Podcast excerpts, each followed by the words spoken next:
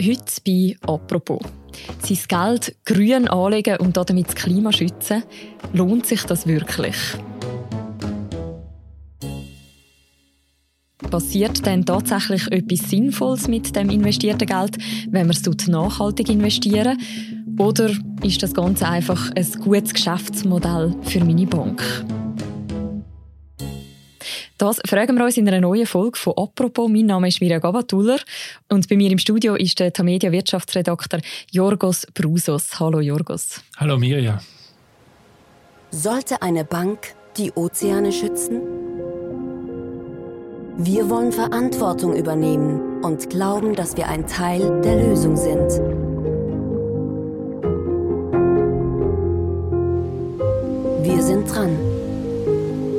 Jorgos, was man da hört, das ist ein Werbespot. In diesem Clip sieht man unter anderem eine Meeresschildkröte, die sich in Plastik verheddert. Also auf den ersten Blick sieht das irgendwie nach einer Werbung aus. Vielleicht vom WWF wäre jetzt meine erste Vermutung. Aber um was geht es wirklich? Es geht um Credit Suisse, wo Werbung macht für ein neues Anlageprodukt, wo verspricht, dass die Anlagen helfen, unsere, unsere Umwelt zu schützen. Der Credit Suisse Rockefeller Ocean Engagement Fund verhindert Plastikverschmutzung.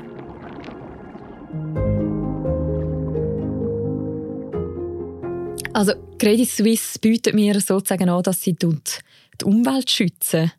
Wieso so eine Werbung? Ja, ich meine, Credit Suisse möchte neue Kunden gewinnen mit dem. Sie möchte für bestehende Kunden ein Angebot haben, wo sie denkt, es gibt, das, das interessiert die.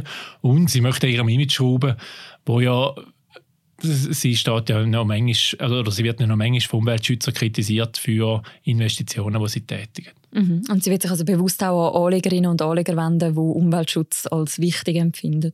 Auf jeden Fall, ja. Das ist ein Megathema im Moment, wo auf dem Finanzplatz groß ist und wo fast alle Banken im Moment umtreibt. Mhm. Also in dem Fall ist Credit Suisse auch nicht allein mit so einer Strategie?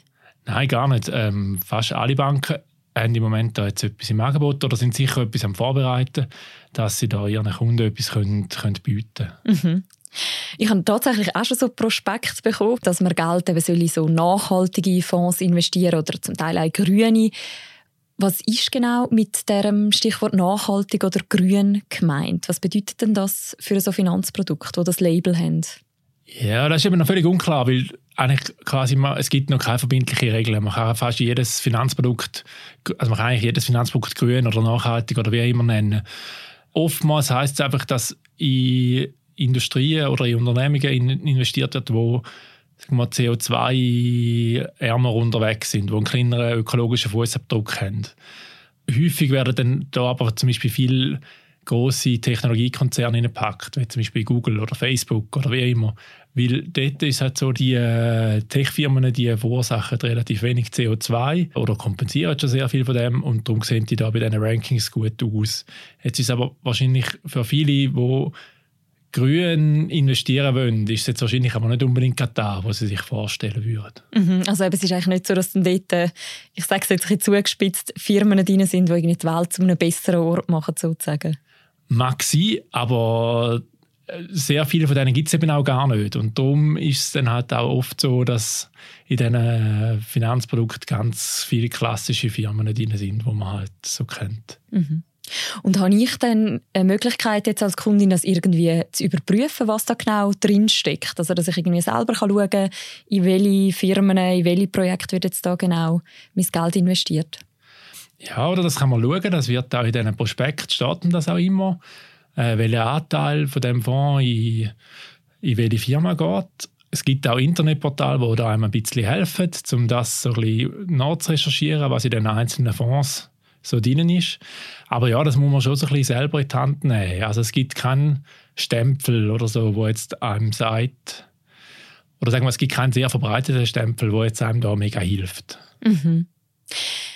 Du hast vorher gesagt, das ist gerade ein riesiges Thema auf dem Finanzmarkt. Kann man dann auch etwas dazu sagen, wie stark die Nachfrage jetzt von Seiten Anlegerinnen und Anleger gestiegen ist nach so grünen Anlageprodukten?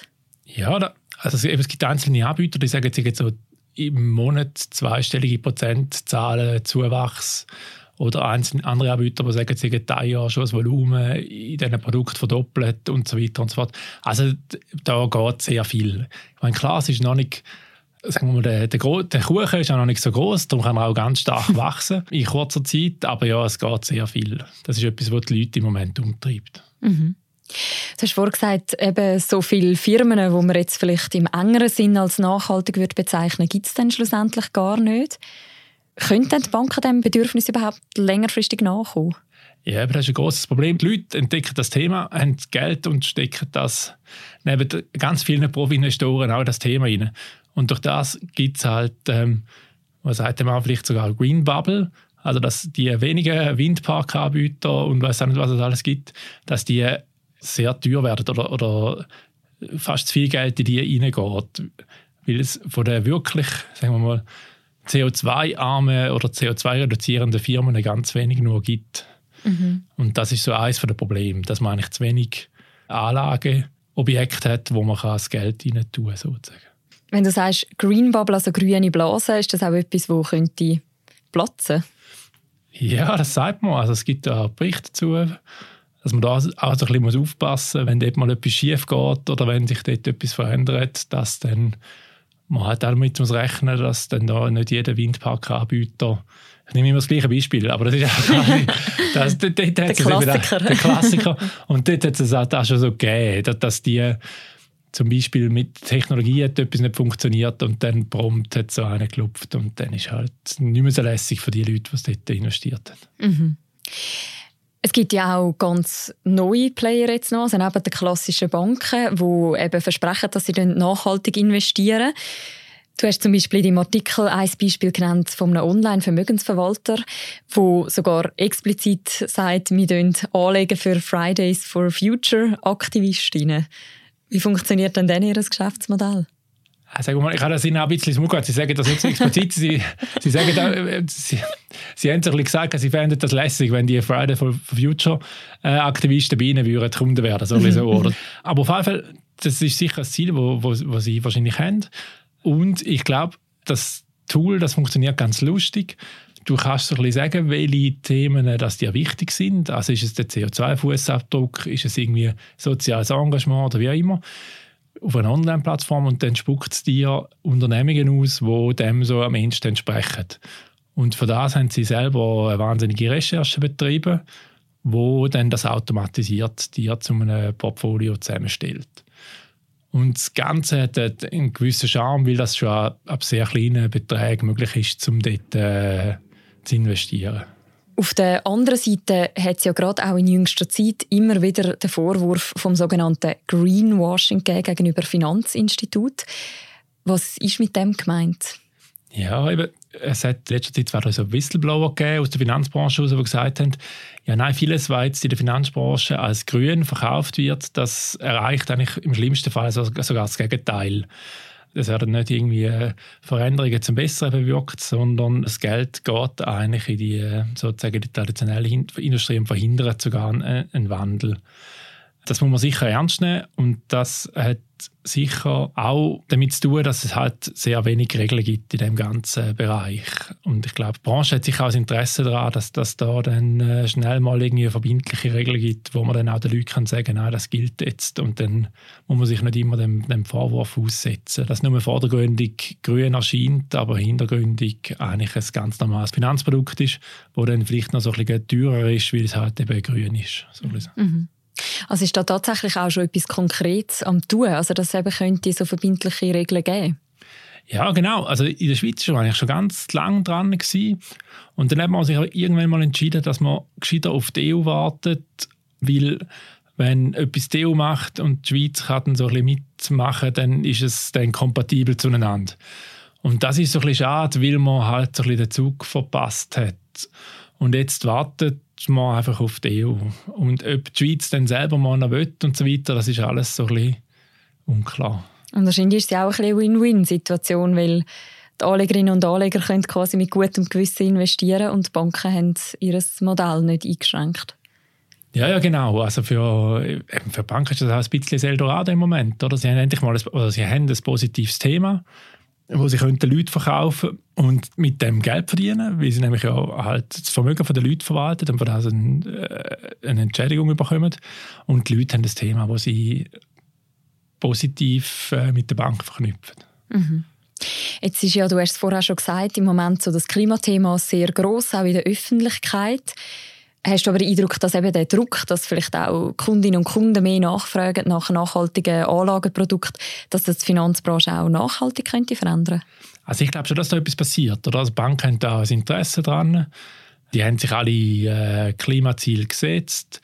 Die Frage ist immer, geht das genug schnell? Eben, ich meine, es gibt äh, Klimaaktivisten, die sagen, nein, nein, es ist alles viel zu langsam und sie machen sie machen es nur so ein bisschen Performer und so weiter. Aber ich glaube, sagen wir mal, wirklich entziehen äh, können sie sich dem nicht wenn ich jetzt sage, ich will gerne etwas Gutes tun fürs Klima und ich will gerne etwas mit meinem Geld machen, wo vielleicht dann erfreulicherweise auch noch gut ist für mein Portemonnaie. Was hättest du jetzt als Profi für einen Tipp, wo soll man am besten anfangen? Ja, genau, das war der Grund für, für, für meinen Artikel. Ich wollte es für mich selber herausfinden. Und dann habe ich auch gemerkt, dass es noch sagen wir mal, relativ wenig gibt, wo jetzt für mich so passt. Aber ich habe schon das Gefühl, wenn es jetzt etwas gibt, sagen wir mal, ich selber bin ein Fan von, von Indexfonds, das sind ganz günstige Finanzprodukte oder äh, vergleichsweise günstige Finanzprodukte, wo einem Index aus verschiedenen Wertpapieren folgen. Und da kann man sehr einfach und vergleichsweise günstig ein Vermögen anfangen aufbauen, wenn man das möchte. Und wenn es jetzt so etwas gäbe für sagen wir, die Nachhaltigkeitsthemen, dann wäre ich da sicher dabei. Jetzt habe ich für mich das aber noch nicht so gefunden.